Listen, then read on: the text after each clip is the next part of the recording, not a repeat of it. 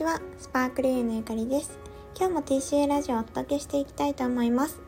この音声では、ゆるくワンランク上を目指す働き方をコンセプトに、企業副業コンサルタントのゆかりが、ふわっと軽く、でもロジカルなビジネスレッスンをお届けしていきます。今日はちょっとビジネス関係とは違うんですけれども、意識してのんびりしてみましたということについて配信していきたいと思います。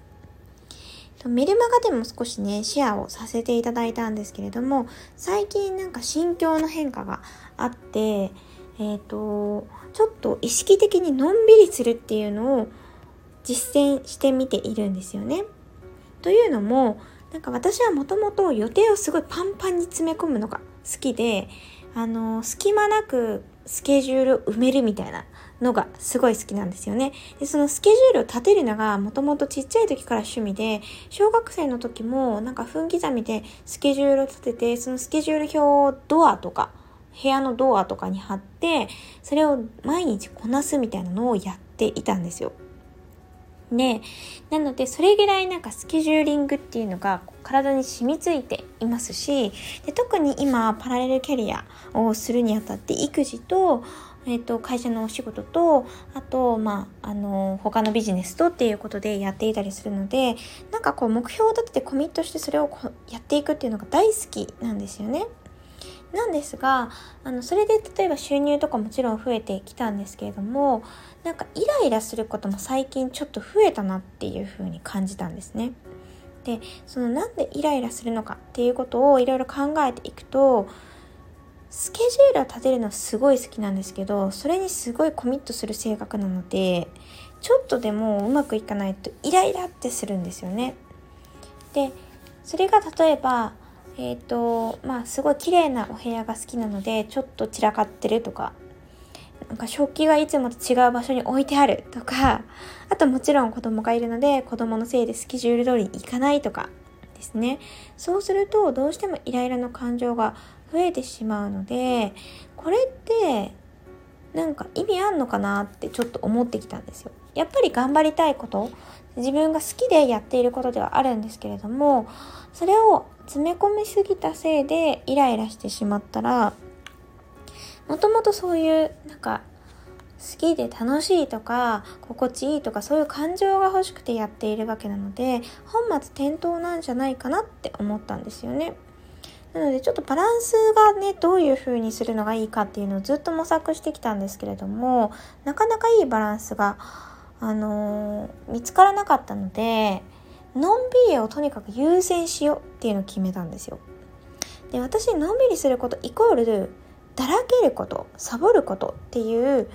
感覚があってで努力する人とかの方があの普通に好きなんですね。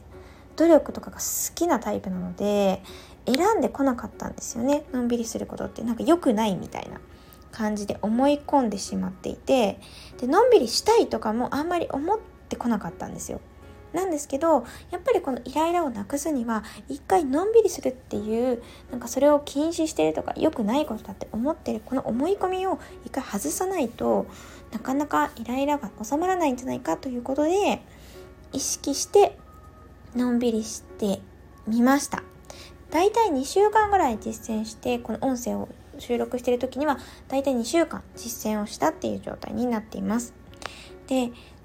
あのー、まだなんかのんびりすることが心地いいなとまでは言ってないんですよ。ただ、例えば具体的に何をやったかっていうと、毎日書いていたブログをやめて、なんかたまにしか書かないようにしました。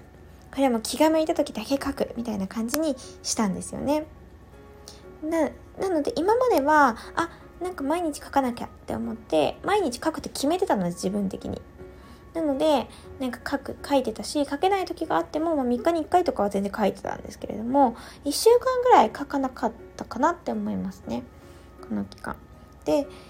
あのあブログ書かなきゃってもちろん毎回思うんですけど書かなきゃって思った瞬間にあ違う別に書かなくてもいいんだよ書いてもいいし書かなくてもいいだからなんか書きそんなすごい書きたいってわけじゃないから書かない選択をしようサボってもいいっていう風に自分を許可してきたんですよね。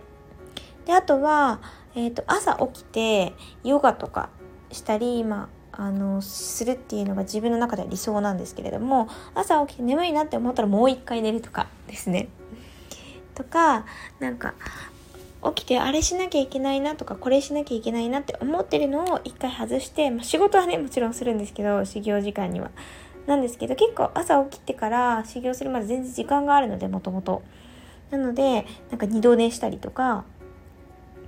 あと夜なんかあこれやらなきゃって思ってることがあって、まあ、やらなきゃっていうか自分で決めてるだけなんですけどやるって決めてスケジュールに組み込んでリマインダーまでかけてるっていう 作業がいくつもあるんですね私の場合は。なのでそういうのやらなきゃって思った瞬間にやらないってするっていう。なので漫画だけ読んで寝るとかですね夜。全然なんか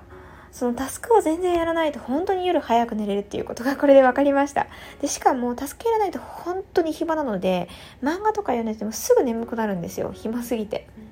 なので、まあ、そういうのを今までは嫌だなって思ってたし暇なこと自体がなんか良くないことって思ってたんですけれどもそういうのを思い込み全部外してなんか許可して、ね、そのまま寝るようにしたりとかっていうのを2週間ぐらい過ごしてみたんですよね。でそしたらなんか罪悪感みたいなのはどんどんなくなっていったしなんか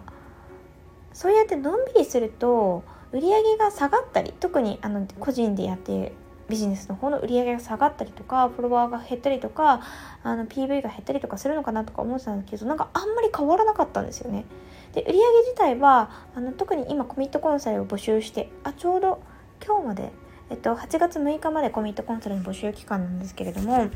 期間を絞ってしか募集してないんですが、あの、今までにないことお申し込みが入ったりとかっていう風にしてきて、なんか結果的にいい作用しかないんですよ。で、イライラも減っているので、なんで今までなんか努力するのが好きだったし、スケジュールを詰め込むのが好きだったので、まあ、もしかしたらね今後もそういう風にしていくかもしれないんですけれどもでも無理してやらなきゃって思ってやる必要はないんだなっていうことがこのあえてのんびりするっていう期間を通じて実感ができました。ですごい良かったのはなんかそうやってぐうたらぐうたらしててなんか申し訳ないなとかっていう風に思ってたんですけど申し訳ないって思ったから頑張ってやるのではなく本当にやりたいって思ったけやろうっていう風にしていたらなんか主人がすごい働いてくれるようになったんですよね。でもともと育児とか家事はやってくれてたんですけどなんか休日の朝から水回りこう掃除したりとかゴミ出ししたりとかっていう風になんかいつも以上にすごく働いていてびっくりしました。でなんか自分がいつも無理してなんかやってたりするとあのそういう旦那さんがちょっとこうやってくれたことにもあんまり感謝できなかったりすると思うんですけど自分がすごいサボってるしなんかダラダラしてるのも分かってるのでなんか本当にちょっとしたことでもありがたいなっていうふうに思えてなんか気持ちの余裕ができてとても良かったなというふうに思いました。でやっぱりそのビジネスは大好きだし頑張るのも大好きだしビジネスじゃなかったとしてもなんか学んだり努力したりするのが結構好きな性格なんですがそれでま結果的に経済的な余裕とかももちろん出てくるんですけど経済的な余裕だけじゃなくてやっぱり精神的な余裕っていうのが本当に大事だし精神的な余裕自体がなんかうん、本質的には一番手に入れたいものだと思うのでなんか自分で自分を苦しめすぎずに精神的な豊かさっていうのを意識していく1ヶ月を過ごしたいなというふうに思っています。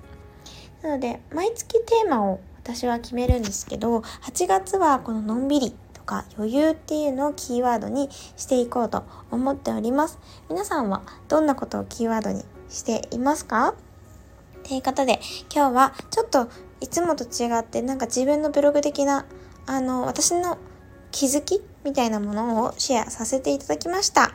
いかがでしたでしょうか？今日もこの辺で音声終わりたいと思います。本日もご視聴くださってありがとうございました。また次の音声でお会いしましょう。バイバーイ。